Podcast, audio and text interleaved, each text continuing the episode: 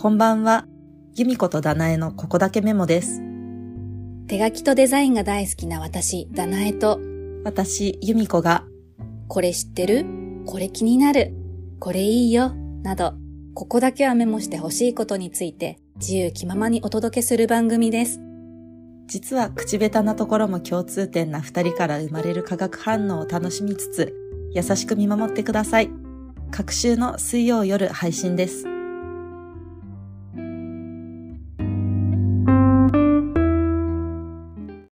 さんこんばんは。こんばんは。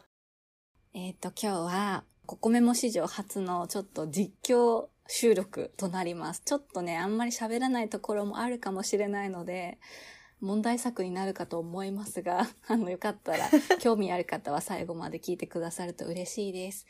あの、3月のよもやま話の回で、はい。なんか多分買いたいものリストみたいについて話したんですけど、その中のうん。私がスマホホルダーが欲しい、新しいのを買いたいっていうことで、あの、ちょこちょこ今検索して、ね、うん。それをね、なんか、この収録中にポチってみるかっていうね、収録してみよう、なんか面白そうっていうことで、ちょっと今、あの、収録ボタンを押したんですけれども、もちろんのこと、その動画も何も多分聞いてる人は見れないので、うん。あの、ご想像を 働かせて、そう聞いていただければちょっと面白いのかなと思います。私は、えっ、と、由美子さんに画面共有をさせていただいて、えっ、と、そう、私が今こういうのを見てるんだよねっていうのを、そう、うんうん由美子さんに共有しながらそのトークをね、ちょっと楽しんでいただければと思います。では、まず、どういうスマホホルダーが欲しいかというと、譲れない条件を教えてほしいです。そう。えっ、と、マフカン撮影ができるスマホホルダーが、まず、絶対マストで欲しくて。うん。でも、マフカンのみではなくて、そのアームの角度とか変えてしまえば、すごい手元の近くも撮影できそうなものが欲しいんですね。マフカンを取れないといけない理由っていうのは何かあるんですか？以前はね、クラス101で、そう、マフカンでと、絶対取らなきゃいけないか画角も必要だったんですけど、今はそれは必要ないんですが、なんか、その撮影期間にちょっと慣れたっていうか、そういうマフカンで見るのもちょっと面白いなと思ったので、うん。その、一つの動画にいろんな角度から見れる動画を作った時に、手元だけじゃなくて、ちょっと俯瞰でも見れるような構図も入れたいなって個人的に思ったので、うん。手元の周りも全体が映るような、うん。あの、スマホホルダーが欲しいんですが、うん。今までのね、私が持ってたスマホホルダーは、1台目も2台目もテーブルに挟むタイプのスマホホルダーで、1台目は、その、ホルダーにつながるまでの棒っていうようなものが、なんか、うねうね、くねくね、こう、はでっかい針金みたいな感じで、自由自在に動かせるものだったんですけれども、私の扱いが悪かったため、数年前にボキって折れちゃって、で、それを、そう、あの、は割り箸とガムテープで補強してぐるぐるぐる巻きにして、うん。なんとか使ってたので、でもなんか見栄えが悪すぎて2台目を買ったんですね。で、2台目は同じくテーブルに挟むタイプで、アームはうねうねするものではなくて、なんかクレーン車みたいに角度がつけられるもので、ちょっとバネとカクカクしてるものだったから、あなんかちょっとプロっぽいから嬉しいと思ってたんですけど、うん。今度はなんかアームは全然平気すごい頑丈だったけど、実際、そのスマホをキャッチしてくれるホルダーの部分のうんうん。アームにつながるネジがボキって折れちゃって、おー。そう、なんか強度がちょっとなかったのか、私がまたなんかねじりすぎたのか わかんないけど、扱いが悪かったので、2台目の方が1台目よりもっと使えない状態になっちゃったんですね。うんうん。なので、あの、1台目をなんとか見栄え悪いまま使ってたんですけど、つい先日、その、補強した部分以外の部分のアームもボキって折れちゃって、ちょっとね、ピンチなんです。なんか、なんとかそれで撮影はしてたけど、うんうん撮影するたんびに、例えばこの画角って固定しても、例えば10分のあの撮影だと、なんか、ゆっくりね、こうカメラが下がってくるの。なので、全体の映像で見るとなんかちょっとそう、スライドしてるような、映像がスライドしてるような映像になってしまうので、ちょっとピンチで今日は、そう、アマゾンとかをポチポチしながら探してたのをちょっと共有しつつ買いたいと思うんですけど、見ていただけますか？はい。うん、なんかそういうガジェットとか電化製品ではないけど、こういうのになんか詳しそうな由美子さんの意見を聞けたらなと思ってます。なので全然、あ、これはないわと思ったら全然言ってください。はい。はい。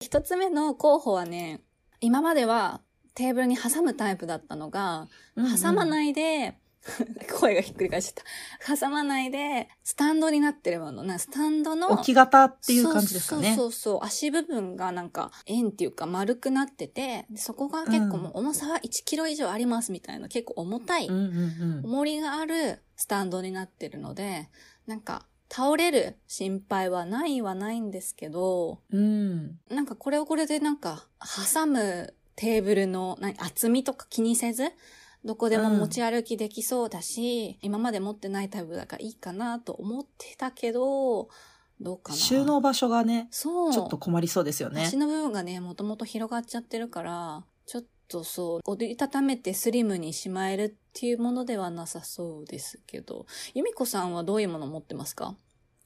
私もあのテーブルに挟むタイプのやつで、うんうんあの首の部分はこう蛇みたいにうねうねするやつうんで、うん携帯を挟む部分は大きい洗濯バサミみたいなクリップ式のになってるんですけえーど、面白い。なんかこう俯瞰で撮ろうとして、うんあの動画でこういざスイッチを録画って押そうとするとちょっとバインバインするんですよね。うん。そう、それが嫌で私ちょっと買い替えたいなっていう気持ちがあります。うんそっか、洗濯バサミみたいにクリップで挟まってるんだ。面白い。でも同じ挟むタイプだから、そうなんだよね。うん挟むタイプの悪い点って、そのテーブルのちょっとの振動でも全部さ、そうなのんか。なんていうの？伝わっちゃって画面が揺れちゃうっていうのもあるそうなんですよん。だよね。私、アップルウォッチ持ってるんで、うん一応遠隔でタイマーというか、遠隔でスイッチ入れられるんですけど、うんそう、でもなんか時計してる自分の腕が入るのも嫌だったので、うんなんかどうしたもんかなって思ってます。そうね、そうね。実は私の Apple Watch じゃないんだけど、あの中国のね、うんうんシャオミだったかな。シャオミの腕時計で、それもね、なんかスタートも、うんあストップもそうできるから、うんうん。あの結構それは使ってるんだけど、そのうんオンオフの振動以外にも、なんかちょっと消しゴムでガガガって消しちゃった時とか、あと色鉛筆を使った動画って結構振動が伝わっちゃってて、へなんかそうえ。揺れちゃったんからなんかいいいいのないかなと思った時に、アマゾンで見つけたもう一つの商品が、あのね、もう床に置いて、うんうんなんか三脚、ほんとカメラ、デジカメの三脚いわゆるカメラの三そうそうそう脚ですね。それがすごい高さまで伸ばせて、でもその棒に対して、そのクロスするもう一つのアームがあって、うん。それだったらテーブルに近づけてアームを伸ばして俯瞰も取れるし、うんうん、で、なんなら必要があれば私が作業してる風景のなんかちょっと、なんか人から見た私みたいなんじゃないけど、うんうんうん、そういう撮影もできるかもと思ったんですが、なんかこれ、うん。口コミレビューを見ると、そのもの自体がすごい軽いから、結構うん。角度がきついと、スマホの重さですぐ倒れちゃうっていう、なんかあんまり評価が良くなくて、で、それ一人だけじゃなくて結構何人もそんなような口コミがあったので、うんうちょっと今回はこれやめにして、なんかね、今ポチポチいじりながら喋ってるんですけど、なんかこれ、もう一つ新しく見つけたのが、あなんか良さそそう、なんかね、最初に話したテーブルに置くタイプ、スタンドタイプのアームと似てて、スタンドから上に向かって伸びる棒に対してクロスするアームの作り自体はね、すごい似てるんだけども、スタンドではなくて挟むタイプ。ね、挟むタイプちょっと振動伝わるからあれだけど、なんか結構頑丈そうだから良さそうだう。な。うん。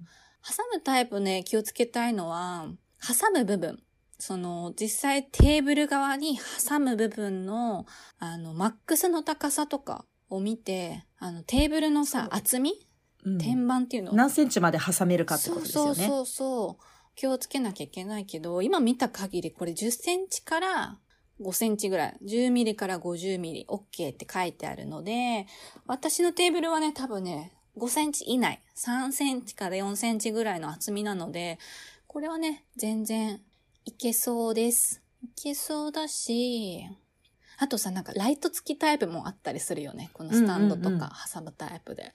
どうなんだろうね、はライトタイプって、なんか。なんか一見便利そうだけど、うんそのライトの部分と携帯挟む部分が近くて、なんか携帯が映り込みそうですよね。影になりそうん、なんか作り的にこれ影になりそうな予感はするよね。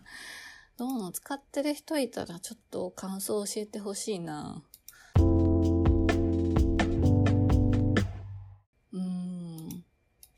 とこの辺にしよっかなーってあっさり決めちゃうっていうね。うんうんうん。これ、えっ、と、挟めるタイプだけどアームががっちりしてそうなやつは、これヘモトップ。ヘモトップなのかな ?H-E-M-M-O-T-O-P でヘモトップ。ライトアームスタンドデスクマウントカメラアーム。360度角度調整。俯瞰撮影。ライトスタンドクランプ式。なんかちょっといろいろそういう特徴が書いてある。多分これだと、どうなんだろうな。ライトって書いてあるけど別にライトがついてるわけではなくて、いいね。値段もそんなに高くないし、2998円ぐらいかな。3000円以内、3000円切ってるので、うん、お手頃ですね。うん。ありはありだな。そんなすごい高いもので失敗したくないので。かといって、その私2台目に買ったやつが1500円ぐらいすごい安くて頑丈そうと思って喜んで買ったけど、うんそのね、すあの、スマホ部分がボキって折れちゃったので、やっぱり安すぎてもちょっとね、うん、怖いので、ちょっと3000円近いところで。え、これにしよっかな。もうポチっちゃおうかな。早い。決めるのが早い。ね、ちゃんと調べず。あ、じゃあレビュー、レビュー、レビュー見よう。レビューを見て、そのパッと見で選んじゃってるからね、今ね。えーっと、どうなんだ想像以上にしっかりしてる。安定感がある。うーん、しっかりしてる。スマホや軽用、軽量な LED ライト用。どういうことだろうライトつけるってこと？ね、どういうことだろうね。ねえ。ミラーレス。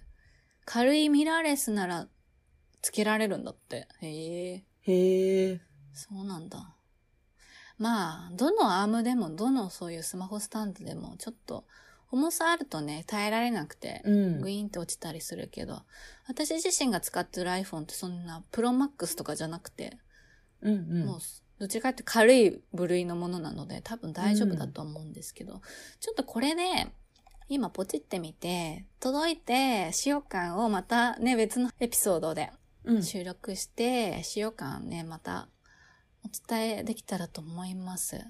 で、多分これ配信する頃には届いてるはずなので、うん。ちょっとあの、インスタの投稿にはその写真もちょっと何、アップして、うんちょっとどれを買ったのか興味ある方はそちらも見ていただけると嬉しいです。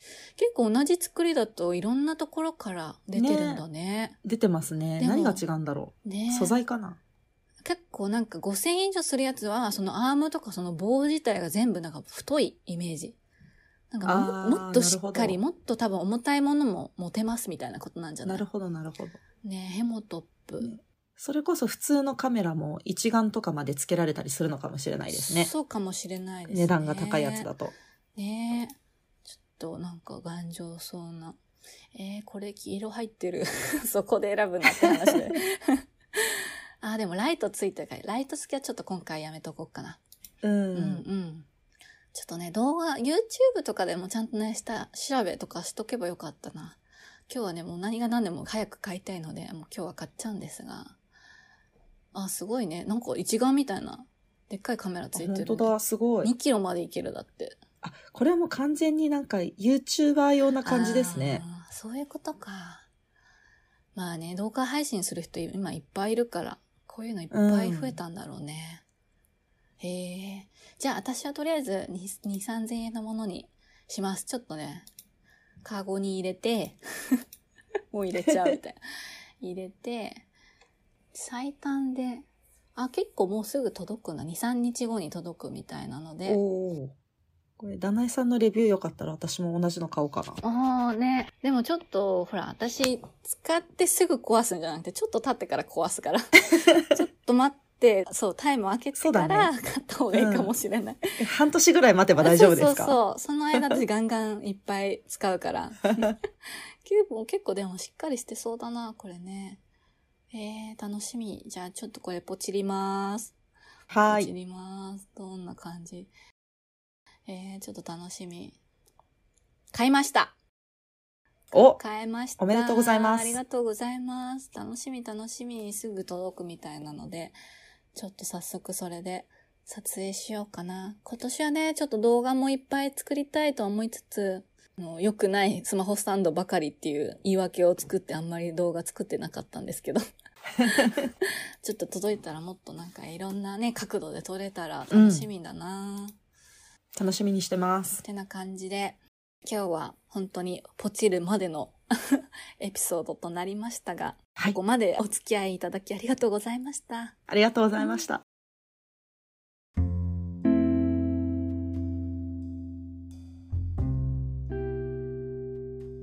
この番組では皆様からのメッセージを募集しております。ご感想や私たち二人にこれいいよ、ここをメモしてほしいと思う題材などがありましたら、ぜひぜひお聞かせください。お便りはこのポッドキャストの概要欄にあるリンクをタップしてあなたのメッセージをお寄せください。